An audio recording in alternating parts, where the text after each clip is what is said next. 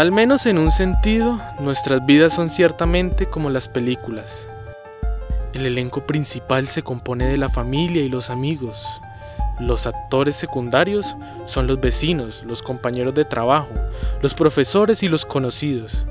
Están también los papeles de reparto, esa cajera del supermercado de sonrisa bonita, el camarero cordial del barucho del barrio, los otros socios del gimnasio, junto a los que hacemos ejercicio tres días por semana. Y hay miles de figurantes, todas esas personas que pasan por nuestra vida como agua por un sedazo, personas a quienes vemos una sola vez y nunca más. Pero a veces entra en nuestra vida una persona que no encaja en ninguna de esas categorías. Es el comodín que nos sale muy de vez en cuando en una partida de naipes, a menudo en momentos críticos. En el cine se conoce a esa clase de personas como el quinto en discordia o agente del cambio. Cuando este elemento aparece en una película, sabemos que está ahí porque lo ha puesto el guionista. Pero ¿quién escribe el guion de nuestras vidas? ¿El destino o el azar? Quiero creer que es este último. Quiero creerlo con toda mi alma. Cuando pienso en Charles Jacobs, mi quinto en discordia, mi agente del cambio, mi maldición, se me hace insoportable creer que su presencia en mi vida tuvo que ver con el destino. Si fuera así, significaría que desde el principio estaba escrito que todas estas atrocidades, estos horrores, ocurrirían. En tal caso, no existe nada parecido a la luz, y creer en ella es una vana ilusión. En tal caso, vivimos en la oscuridad como animales en una madriguera, u hormigas en lo más hondo de su hormiguero, y no estamos solos. Revival es una de las tantas novelas que ha publicado el escritor estadounidense Stephen King, mejor conocido por It y su payaso Pennywise, su obra más célebre. Este libro salió a la venta en el 2014 y lo sé, no es el más conocido del autor ni el mejor que tiene, pero quise hablar de él porque fue mi primer contacto con el universo literario de King y le tengo un cariño especial. Su trama nos embarca desde la niñez de su protagonista Jamie Morton hasta su vejez y cómo durante este trayecto la presencia de un hombre le atormentará hasta un punto inimaginable. Soy Julián Cáceres y en este episodio abriremos las puertas de la Biblioteca de Alejandría para conocer esta historia que nos llevará a explorar el vínculo entre dos personajes que, aunque no lo quieran, terminarán por entrar en contacto con fuerzas que ni ellos mismos entienden.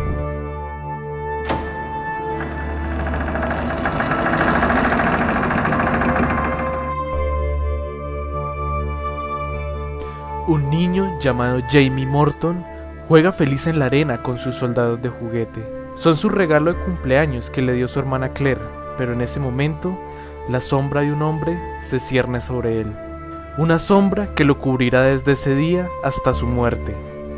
La sombra se presenta. Su nombre es Charles Jacobs.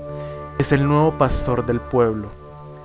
Es octubre de 1962. Jamie tiene 6 años y Charles es un joven pastor en sus 20. Tiene una esposa muy bella e igual de joven que él y un bebé fruto de su espléndida relación.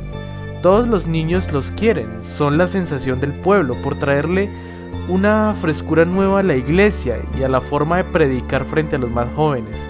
Jamie y él estrechan una gran amistad. Charles le cuenta, en el proceso, su gran fascinación por la electricidad y por todos los cachivaches que tengan algo que ver con esta. Le cuenta también que suele hacer experimentos con la electricidad en sus ratos libres, cosas sin importancia según él, solo pasar el tiempo y jugar igual que un niño. Pronto Jamie descubriría que para el pastor Charles Jacobs la electricidad era algo más que un pasatiempo. Un cierto día, uno de sus hermanos llamado Conrad sufre un accidente en donde recibe un golpe directo en su cuello, afectando sus cuerdas vocales, dejándolo mudo en consecuencia. Todos en la familia Morton sufren por el pequeño Conrad y elevan oraciones junto con el pastor Jacobs para la recuperación del niño.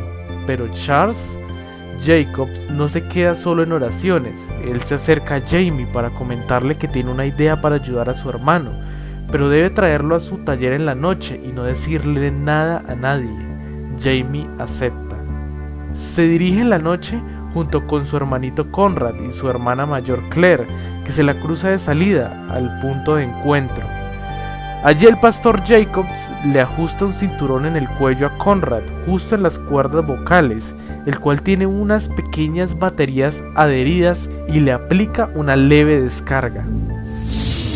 El niño se retuerce y se desmaya, pero al despertar tiene su voz de nuevo. Para los niños es un milagro, algo inconcebible, pero para el pastor solo es la reafirmación de que la electricidad tiene muchas cualidades sorprendentes y una de ellas es la curativa. Para la familia Morton es igual de increíble, tanto que estrechan a partir de entonces un fuerte vínculo de amistad con el pastor Jacobs. Un par de años después de este incidente, la historia toma un rumbo inesperado. La radiante y jovial esposa del pastor Jacobs muere de una manera trágica junto a su hijo en un accidente de tránsito. El pastor queda desolado. Toda su fe, todas sus creencias son puestas a prueba, de una manera cruel e inesperada. La familia Morton y en especial Jamie están pendientes de él para darle todo el apoyo que necesita, pero el pastor decide alejarse un breve tiempo mientras entierra a sus seres amados. Una vez hecho esto, sube al púlpito para dar una de las misas que acostumbraba hacer, pero esta fue diferente. Tomó el micrófono y maldijo, maldijo de toda la existencia, del Creador mismo y del Creador mismo de la existencia. Repudió toda su fe, a Dios y todo lo que se relacionase con esa patraña, que no le habían servido en absoluto a su esposa y a su hijo para escapar de la muerte. Al fin, luego de escuchar tal sermón, la gente huye de la iglesia, lejos de tales blasfemias, a partir de entonces se le conoció ese día como el Día del Sermón Tremebundo. Charles es despedido luego de eso. Jamie, igual de apenado por lo sucedido, se acerca a la iglesia para despedir a quien fue su gran amigo por varios años. Antes de partir, Charles le da un abrazo y le comenta que ojalá algún día puedan volver a verse, en una mejor situación por lo menos. Los años pasan y Jamie llega a la adolescencia, se vuelve un fanático del rock de los años 70 y arma con sus amigos de la preparatoria una banda llamada Las Rosas Cromadas.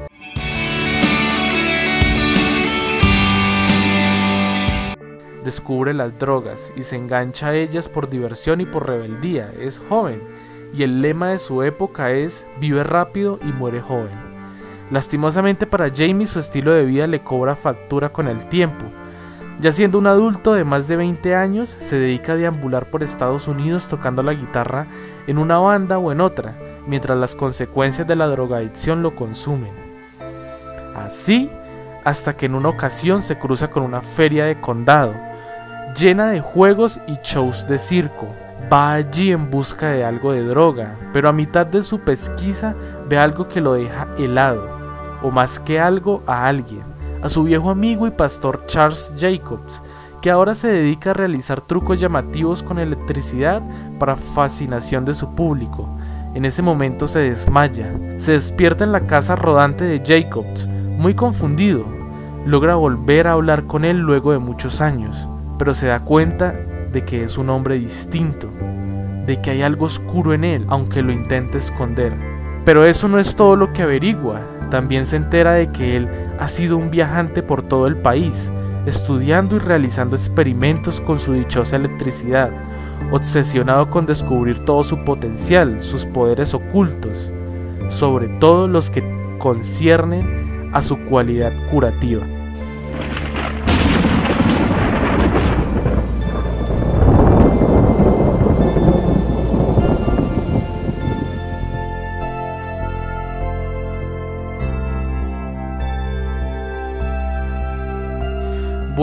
Como ya lo dije anteriormente, muchos reconocen a Stephen King por otros trabajos mucho más aclamados y famosos, y no es por menos.